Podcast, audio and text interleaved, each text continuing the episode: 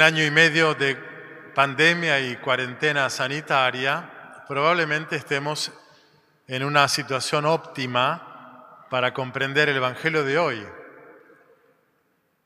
Nunca, como ahora, hemos vivido determinadas prácticas que ya están como naturalizadas, del punto de vista ahora digo sanitario, nunca como ahora las hemos podido vivir y esto es lo que nos ayuda a comprender el mensaje del Evangelio de hoy. Porque suponete que vos vas caminando por la calle y bueno, estás en el barbijo porque estás sola o solo en la calle y distraído entras a un negocio donde obviamente hay mucha gente sin barbijo. Y entonces te miran, ya te miran mal, digamos, básicamente, ¿no? Y quizás algún exacerbado hasta empieza a proferir improperios contra vos, tratándote poco menos de, asesino serial. Bueno, bueno, bueno, pará, me, pongo el barbijo. Pero el sentimiento de culpa que te generó semejantes miradas acusatorias y semejante improperio, te quedó grabado en el corazón. ¿Cómo puede ser? Me olvidé el barbijo, etcétera. De modo que una práctica externa, sanitaria, con el correr de estos largos meses empezó a ser internalizada y a adquirir un valor al menos moral. Estuvimos eh, dos o tres semanas con el bendito tema de la foto presidencial y todos pegando y pegando y pegando y pegando y sancionando la falta del cumplimiento de una de estas medidas.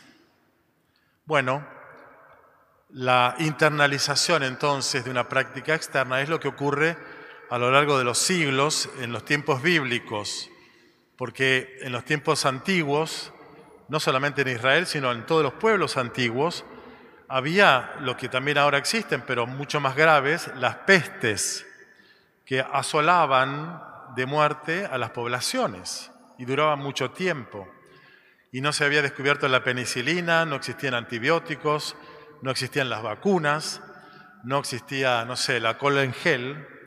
Y el único modo de preservar a las poblaciones del contagio de estas pestes, de estos virus, digamos, era precisamente prácticas sanitarias, lavarse las manos, lavar cuando venís del mercado, lo dice todo el Evangelio de hoy, lavar las cosas del mercado, las copas, las jarras, la vajilla de bronce, las camas. Bueno, fíjense que eh, la actualidad del, Evangelio que todos, menos China, o sea, China ve su resto del mundo, dice que no fue en Wuhan, en el, en el, mercado de Wuhan donde empezó todo. Bueno, el resto del mundo dice que sí, en un mercado justamente que no cumplía normas sanitarias, dos años de, pandemia. Quiere decir entonces que ese, lavado de las cosas, esa purificación de las cosas, con el correr del tiempo fue adquiriendo un valor que fue internalizado como un valor moral y también religioso, hasta sagrado. Fíjense que el, gran signo de la pertenencia de un judío a Israel, el gran signo de la alianza es la circuncisión en los hombres, que era una medida higiénica en la antigüedad y pasó a ser un signo sagrado. Y entonces, desde ese lugar comprendemos que los escribas y fariseos, ya desde tiempo antiguo, hayan convertido estas normas sanitarias en algo más que sanitario, en una expresión de una limpieza o de una pureza interior. De tal manera que el que no las cumple es culpable y el que las cumple es puro. Y esto que se refiere al, contacto con objetos o cosas, también respecto de personas y poblaciones. Acuérdense en el Evangelio de Marcos la figura del leproso que era impuro y Jesús lo toca para curarlo, la mujer que sufría hemorragias hacía 12 años que es impura, no se puede tocar, tocarla. Todos los paganos, los pueblos no judíos, eran impuros. Personas, pueblos, naciones impuras. O sea, lo impuro está afuera, no soy yo ni está en mí, están las cosas y está en determinadas personas y en determinados pueblos.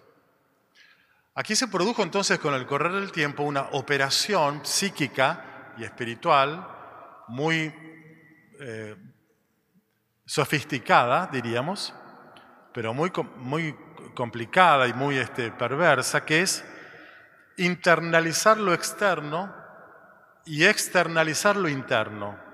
Quiero decir con esto lo siguiente, que lo malo está afuera y entonces lo bueno también está afuera. Lo bueno está afuera significa que solo con limpiar las cosas yo soy bueno. Y lo malo está afuera, es solo no tocar lo de afuera, yo soy puro. Se proyecta entonces el desorden interno, lo malo que, que está en el corazón y que Jesús describe con 13 vicios, escuchamos el Evangelio, el interior es lo que está impuro, no lo, no lo de afuera. Lo de afuera está todo bien. Y entonces, eso que es impureza interior se proyectó sobre el afuera y hay poblaciones, personas, objetos impuros. Y eso que es externo y está limpito, me hace a mí internamente puro. Bueno, una gran operación de reversión del significado de las cosas. Y eso significa entonces una, una, proyección hacia afuera de la culpa, que es un mecanismo que actualmente todos nosotros también tenemos y que se da en distintas escalas, desde las relaciones más íntimas hasta las grandes relaciones sociales, políticas. En lo más íntimo, la típica pelea esposo y esposa. No, porque vos tal cosa, no, porque vos tal otra. Sí, pero vos fuiste la que hiciste, no, pero empezaste vos. Yo cuando era chico, con mi hermano mellizo, que está acá, éramos una asociación ilícita, chiquito, hacíamos despelote en casa, rompíamos cosas, venía papá o mamá. ¿Quién hizo esto? Él. No, chico, no, Eduardo, no, chico, no, Eduardo. Como todos los chicos. Bueno, los adultos, casados, muchas veces juegan a ese juego. Y los psicólogos se llenan de plata atendiendo este juego infantil de los adultos que no ven la propia falla, sino que ven siempre la falla en el otro. Por supuesto que el que acusa se excusa, queda al exterior, fuera de la acusación. El mejor modo de decir inocente es que él sea culpable. Entonces, van y vienen, la acusación es recíproca, que puede ocurrir esto con los hijos. La culpa la tiene el chico, que es un imbécil, que es un tarado, que, no le hables así de mi hijo. Bueno, estas discusiones, el hijo que se pelea con el padre, la culpa la tiene el padre, y, cuesta que cada uno pueda internalizar a ver, ¿qué me pasa a mí con vos? Bueno, este es un problema mío, no solamente tuyo, es un problema nuestro en todo caso. Y ampliando el rango de las relaciones familiares, todas las críticas que tengamos hacia el afuera, en el ámbito social, esta semana social, político, ideológico, la famosa grieta, ¿no? Donde se van tirando acusaciones de un, eh, campo al otro, de un sector al otro. Esta semana pasada fue la carrera a ver quién había endeudado más al país. ¿Qué importa quién endeudó más al país? Estamos hasta las manos endeudados. A ver si nos unimos para saber cómo no endeudarnos. Y lo mismo a nivel eclesial. Todas las críticas dirigidas, no, porque las cobras, los obispos, el Papa, el Papa ni hablar. El Papa está para invocarlo. todas las semanas viene gente quejándose del Papa. Es una especie de chivo expiatorio siempre lo impuro, o sea, lo negativo, lo que pecaminoso está afuera. Y mientras esté afuera yo no tengo nada que revisar. Esta es la lógica de los escribas y fariseos. Y esto es lo que Jesús desmonta como operación espiritual perversa, porque les hace ver, cosa que no sé si pudieron verla, ellos, ahora nos la hace ver a nosotros, que siempre tenemos que comenzar viendo qué hay en mi interior, qué no está funcionando bien en mí y no ver simplemente lo, malo afuera y no justificarme por lo externo que yo haga, porque yo me mato trabajando por ustedes y hago todo esto, entonces hago un elenco de obras buenas para que me quieran en, casa, en mi familia, mi mujer o mi marido, lo que fuere. Sí, sí, pero eso que te mates trabajando no significa que no tengas algún aspecto de tu vida que tengas que eh, revisar. Por eso la, la verdadera religiosidad siempre es parte de la interioridad. Y mientras no tengamos algún ratito durante la semana para hacer inside, para hacer una introspección, estaremos siempre quejándonos de la afuera, eh, ignorando lo que acontece acá adentro. La experiencia de la interioridad nos va a hacer encontrar con lo peor o lo, o lo más frágil de nosotros y también con lo mejor. Y entonces en esa verdad entera de nosotros mismos, lo mejor, lo peor, nuestros vínculos, nuestras relaciones siempre van a ser más pacíficas, menos conflictuadas y conflictivas.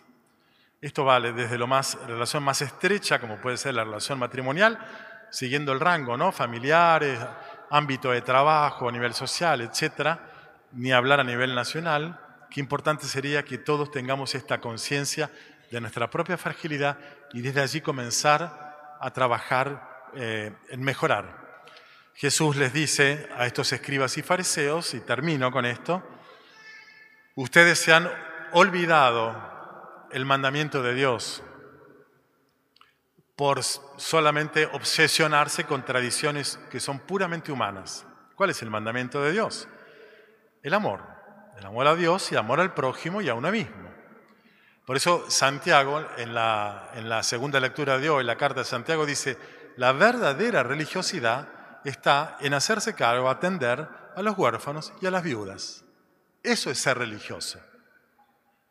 Es una cuestión de, corazón, de lograr empatía, amor, solidaridad, compasión, bueno, con el débil, con el frágil. En ese momento, íconos de la pobreza y la fragilidad eran el huérfano y la viuda.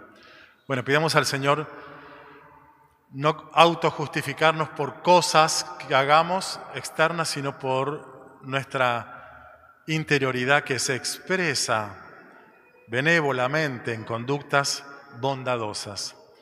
Que aquello que aparezca en nosotros desordenado y se exprese desordenado, la violencia, la impaciencia, la agresividad, los juicios y prejuicios, bueno, que todo eso necesita ser sanado, pongámoslo en presencia de Dios para que Él haga puro lo impuro, purifique nuestro corazón, que siempre necesitará esta, esta operación divina de la gracia en, en cada uno de nosotros.